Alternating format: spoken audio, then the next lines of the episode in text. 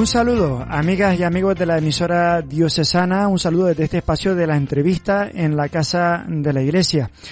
Este martes es una fecha especial para toda la diócesis, pero de manera particular para la comunidad claretiana. Recuerden ustedes que desde el pasado mes de octubre que dimos a conocer aquella mm, marcha claretiana por el 175 aniversario de la misión del Padre Claré en nuestra diócesis, se han sucedido una serie de actividades y acontecimientos a la cual hoy sumamos desde luego una de las más especiales, de las más entrañables, y es la apertura de una exposición que de alguna manera recoge eh, cómo fue esa misión del Padre Claré en nuestra tierra.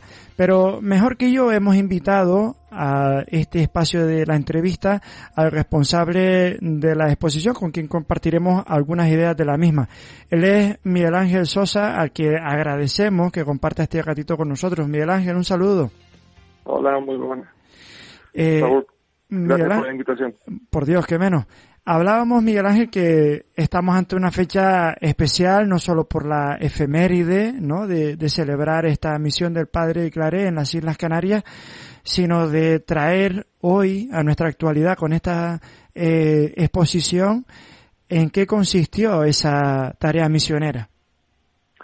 Sí, eh, la verdad que con el aniversario no, no es que quisiéramos como familia claretiana eh, enfocarnos y ensalzar la figura de Claret como un, un, icono, por así decirlo, ¿no? muchas veces ese chauvinismo puede existir como tentación, ¿no? Sino más bien era mm, rememorar precisamente la huella que dejó para estimular un poquito también nuestra labor misionera como cristianos y como, como miembros de una iglesia como la nuestra, la diocesana, ¿no? eh, en ese sentido creíamos que el mejor homenaje que le podíamos hacer precisamente a, a, esa labor misionera que hizo en su día Claret era traerla otra vez, actualizarla y que nos sirviera de estímulo a nuestro, a nuestro día de hoy.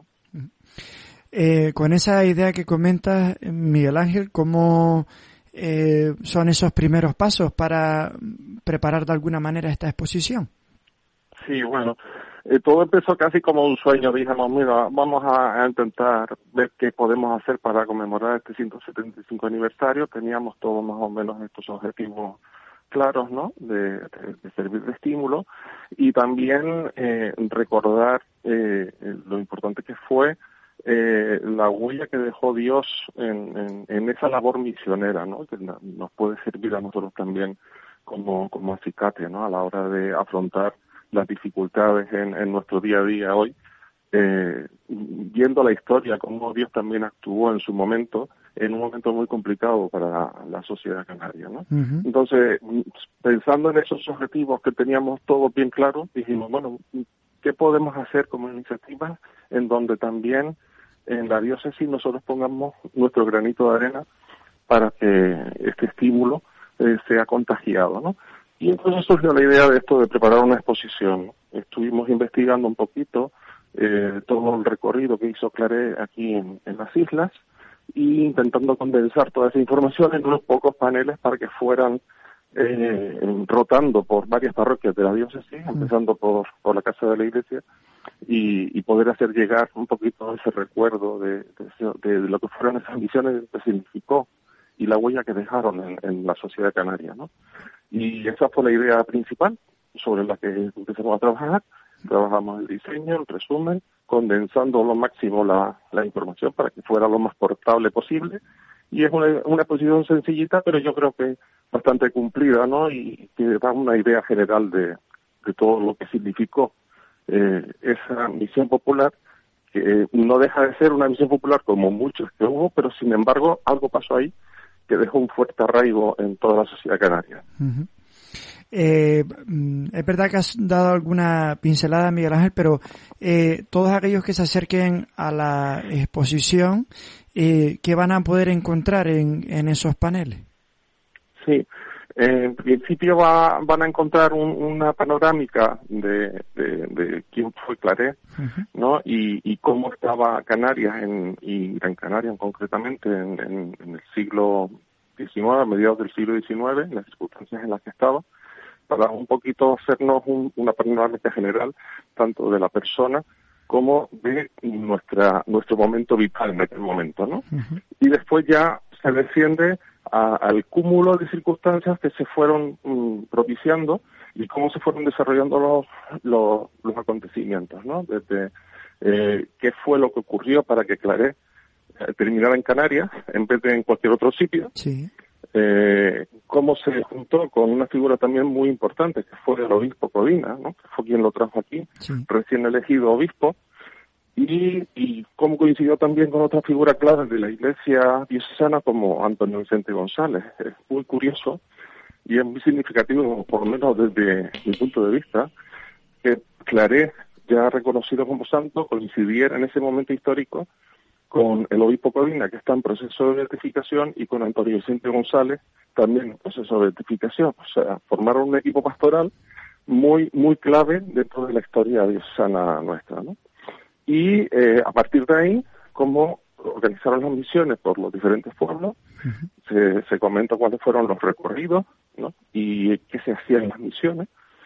Y el, el, la exposición finaliza, los últimos paneles, habla precisamente de los testimonios de las personas que vivieron las misiones en, en, primer, en, primera persona, los párrocos de la época que comentaron sobre la maravilla de los frutos que iba dando la visión y la misma percepción que tenía Claret que también lo dejó plasmada en alguna de las cartas que escribió desde el archipiélago a la península. eh, y al final el último panel resume un poquito qué pasó después, ¿no? Eh, qué consecuencias tuvo esa misión tanto en la vida de Claret como en la vida de las dioses. Eh, Miguel Ángel, eh, si tuviéramos que añadir eh, un, un, panel anexo a, a, ese último que comentabas, un poquito eh, la huella de, del padre Claré a lo largo de, del tiempo y tuviéramos la oportunidad de un poquito describir esa situación de su testimonio a día de hoy, ¿qué podríamos decir que nos queda de, del testimonio del padre Claré en nuestra diócesis del siglo XXI? Bueno, eh, yo creo que es una de las cosas que más llamaron la atención en Canarias en concreto es quizás de los sitios del mundo, y mira que pasó por muchos en donde se ha recordado, se le, se le recuerda todavía con mucho cariño, sin embargo yo creo que donde ha dejado una huella más profunda ha sido aquí en Canarias. Uh -huh. Y apenas estuvo 15 meses, iba a estar por seis meses, se prolongó su estancia eh, por 15 meses, pero le dio tiempo de recorrer todo y cada, cada sitio que pasaba eh, cuando Claré hacía misiones en Cataluña, por ejemplo, mmm, sí congregaba mucha gente, pero cuando iba de un pueblo a otro iba solo. Aquí no, aquí la gente la acompañaba. Había calado tanto él como persona que no le querían dejar solo, le tenían mucho cariño y entonces de un pueblo a otro siempre iba una multitud de gente con él. Y, y ese mismo, esa misma percepción de estar acompañado, ¿no? que de hecho el padre Clare decía que los frutos de la misión eran tan buenos y la predisposición del pueblo canario tan grande que le habían robado el corazón y que sería muy sensible el momento en donde él tenía que dejar eh, las islas. Eh, ese esa misma corazón robado también yo creo que que los canarios lo sintieron con Clare, ¿no? Que, que, les había robado también a ellos el corazón. Y, y por varias generaciones se fue transmitiendo eh, eh, el legado de Claré, lo, lo, lo, que, la experiencia que habían sentido en la misión de, de padres a hijos, de abuelos a nietos, y, y, la gente lo vivía, lo que le contaban los padres, como si lo hubiera vivido en primera persona, de manera que, curiosamente, un siglo más tarde todavía te habías encontrado personas que decían que habían visto al padre Claré cuando quien realmente lo había visto había sido su abuelo, sí. ¿no?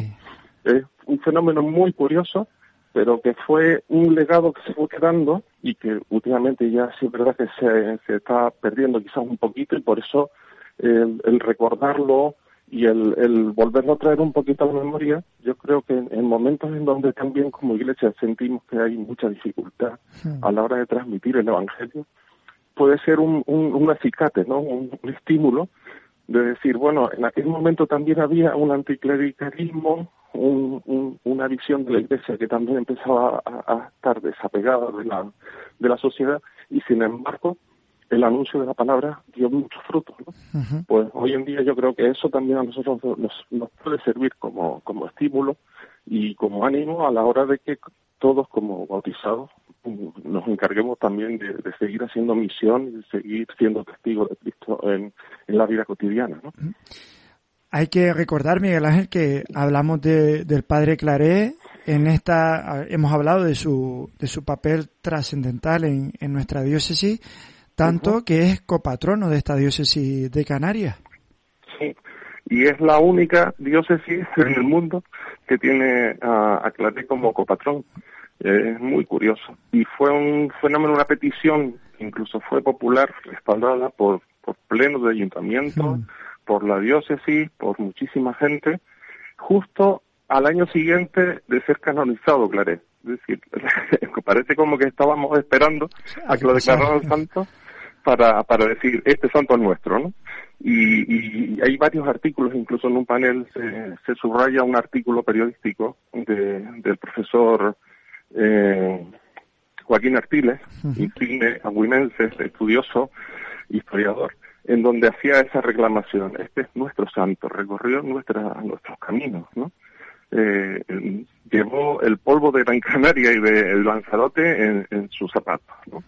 y, y es el que transformó eh, la espiritualidad de las islas. ¿no? Él, él decía eh, que hay un antes y un después en la iglesia diocesana de Canarias, un antes y un después de las misiones del Padre Claré. Un punto de inflexión que se produjo ahí y que reavivó todo esa, esa, la fe de los canarios, por así decirlo. Pues, pues, mm, ¿qué te digo? Mm, podemos presumir de ese privilegio de que nosotros como diócesis somos los únicos que tenemos al Padre con poco patrón. Eh, motivo más que de sobra para que nos acerquemos todos. La cita, recuerden, esta tarde, a partir de las 7 de la tarde, en la casa de la iglesia. También tendremos oportunidad de, en ese mismo espacio, eh, se va a presentar una reedición de, del libro Claré, Vida y Misión en las Islas Canarias, de Emilio Vicente Mateo. Insisto, una vez más, la cita debe ser obligatoria esta tarde a partir de las 7 de la tarde. Eh, estamos compartiendo estos minutitos de radio con Miguel Ángel Sosa, el autor de esta exposición con motivo de este aniversario de la misión del Padre Claré en las Islas Canarias. Y a mí me gustaría, eh, Miguel Ángel, aprovechar también, como hicimos en su momento con el Padre Juan José, conociendo un poquito el, carisma claretiano, preguntarte eh, por el movimiento de seglares claretianos del que tú formas parte. Además, em, renovado el, el cargo, por así decirlo, hace relativamente poco. Sí, sí. me, me han depositado confianza nuestros hermanos de ser el secretario general a nivel mundial del movimiento cristiano y bueno intentando eh, responder a esa a, lo que nuestros hermanos nos están pidiendo con toda la humildad del mundo ¿no? ¿En qué consiste el, el trabajo del, del, movimiento de seglares claretianos, Miguel Ángel? Sí, bueno, el, el carisma claretiano básicamente es eh, ser capaz de, de, anunciar el Evangelio en cualquier circunstancia, ¿no? ser testigo del Evangelio allá donde vayamos. No deja de ser un subrayado de lo que es nuestra propia misión de bautizados, ¿no? Y en concreto en el apartado seglar, es eh, enfocarnos en, en, en, la vida cotidiana, en, en, aquellos sitios en donde solo los seglares podemos llegar, en, nuestros ambientes, en nuestras familias, entre nuestros amigos, en, nuestra, nuestro trabajo. Intentar ser siempre y continuamente testigos del Evangelio, testigos de Cristo resucitado. Que la gente que no se acerca a, a una iglesia, sí tenga por lo menos esa experiencia de evangelio eh, a través de nosotros que somos o que estamos llamados a ser encarnación de ese evangelio. Pues bueno, eh, eso tiene muchísimas eh, vertientes y el movimiento lo que hace es aglutinar precisamente la experiencia de muchas comunidades pequeñas de base que repartidas por todo el mundo que comparten esas experiencias y, y, descubren eh, retos comunes eh, y maneras de vivir y de y de, y de, plasmar ese evangelio en la vida cotidiana. Como, como decía un lema que tuvimos hace tiempo, nosotros somos o nos sentimos gente corriente para una misión extraordinaria. La verdad que escuchándote eh, con ese espíritu jovial que desprendes, Miguel Ángel, eh, no es de extrañar aquella anécdota que comentabas antes, ¿no? De cómo personas que nunca habían conocido al padre Claret eh, tenían un poquito el sentimiento de llevar a su día a día esa experiencia, ¿no? Casi de, de haberle interpelado en algún momento. Sí. Hombre, yo creo que esto es lo importante y ahora que estamos viviendo esta etapa en donde en la iglesia estamos acentuando mucho este camino sinodal, el, tener todos la conciencia de que cada uno tiene que aportar los dones que le da el Espíritu, el granito de arena que cada uno tiene más específicamente para el bien de toda la iglesia, no para el caminar de todos, que, que al final es lo que estamos llamados a hacer, una comunidad fraterna que avanza y construye el reino de Dios eh, dando, dando testimonio de aquello en lo que cree y de aquel quien nos convoca, ¿no? Que, no deja de ser Jesucristo resucitado. Miguel Ángel, para terminar me gustaría que lanzaras una invitación a, a todos los que nos están escuchando eh, a que se acerquen y conozcan un poquito más la figura de, del Padre Claré a través de, de esa exposición. Sí, bueno, yo les quiero eso, invitar precisamente a, acercarse, por lo menos a que la, la exposición le descubra un, momento de la historia que podía perfectamente haber pasado de manera desapercibida y que sin embargo mm, se ha descubierto a posteriori que fue muy trascendental en la historia de la Iglesia de Canarias, ¿no? Eh, pero incluso los no creyentes también pueden acercarse porque coincide con un momento histórico también trascendental en la historia de, la isla y, de, y de la ciudad, que tiene todos esos alicientes que puede hacer que nos interese, por lo menos por curiosidad, porque yo creo que a pesar de las diferencias de, históricas, eh, podemos sacar muchas conclusiones para nuestro día de hoy, en las circunstancias vitales que estamos viviendo. También hay muchos elementos comunes. Y entonces, bueno, les invito a, que lo vengan a conocer y sobre todo a que se dejen cuestionar, ¿no? Y a que se dejen interpelar para que cada uno saque sus propias conclusiones y prácticas para la vida de hoy. Pues ahí queda esa invitación. Miguel Ángel, muchísimas gracias por haber atendido en esta mañana a la casa de la iglesia y ni que decir tiene que nos acercaremos a acercarnos, valga la redundancia, a una figura tan importante para nuestra diócesis como la es la del Padre Clare. Muchísimas gracias. Muchísimas gracias a ti, Saúl, y buenos días a todos tus oyentes. Si quieres colaborar económicamente con la emisora diocesana, puedes hacerlo en el número de cuenta del Banco Santander 0049 3510 132 714 110 455.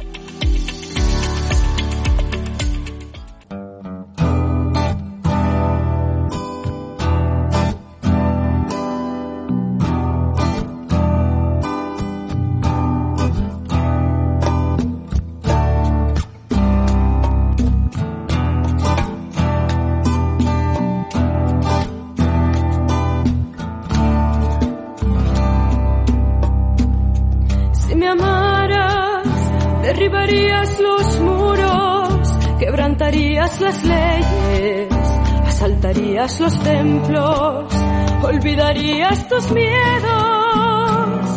Si me amaras, agarrarías la vida como quien prende un abrazo, engrandeciendo lo tierno y encenderías la risa.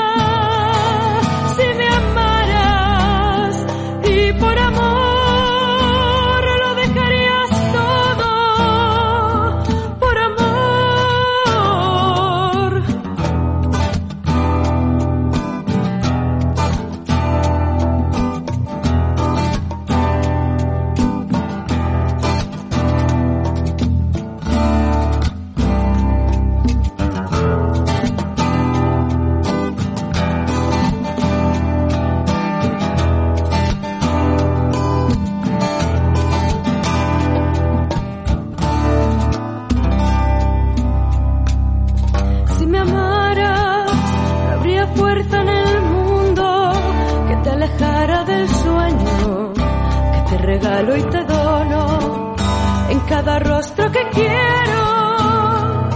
Si me amaras, entenderías la dicha de amarlo todo, esperar, soñar sumándolo todo, que no estarás nunca solo. Por amor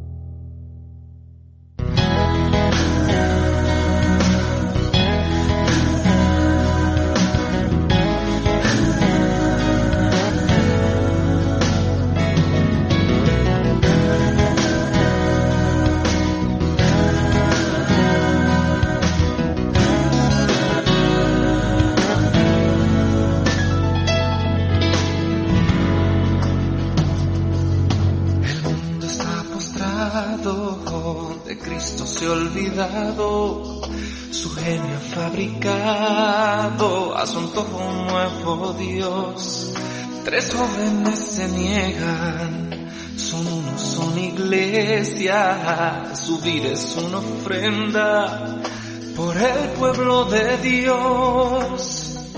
Fueron echados en el horno abrasador, como el oro el corazón será probado. Pero más alto que las llamas fue el clamor misericordia, Señor. El Espíritu de Dios está aquí. Nada te quemará,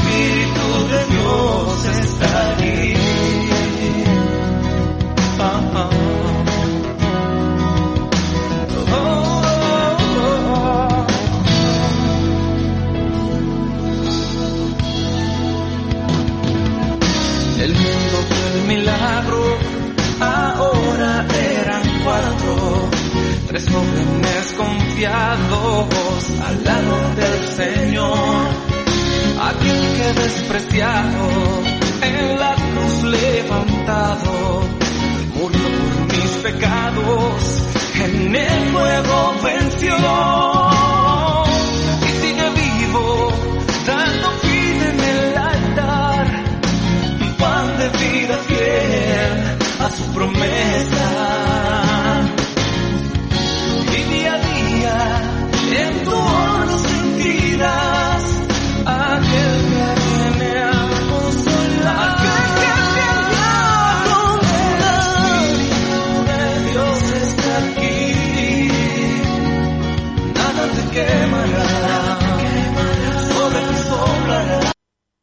Hola, soy Guillermo, aunque la gente me conoce como Grillex y soy cantante de rap. Estaba muerto, por lo tanto necesitaba constantemente alicientes para hacerme sentir vivo porque me encontraba muerto. Sin la iglesia, pues a lo mejor incluso no estaría vivo. Por Guillermo, por ti, por tantos. Marca la X de la iglesia en tu declaración de la renta. Descubre más historias en portantos.es. Lo siguiente en la casa de la iglesia es el rezo del Santo Rosario. Recuerden que nos pueden escuchar a través de la FM en el 95.5 para la capital y zona centro-norte, 89.9 en el sureste y 92.5 en el noroeste. También en la aplicación gratuita que pueden descargar si buscan emisora diocesana y en nuestra web emisoradiocesana.com.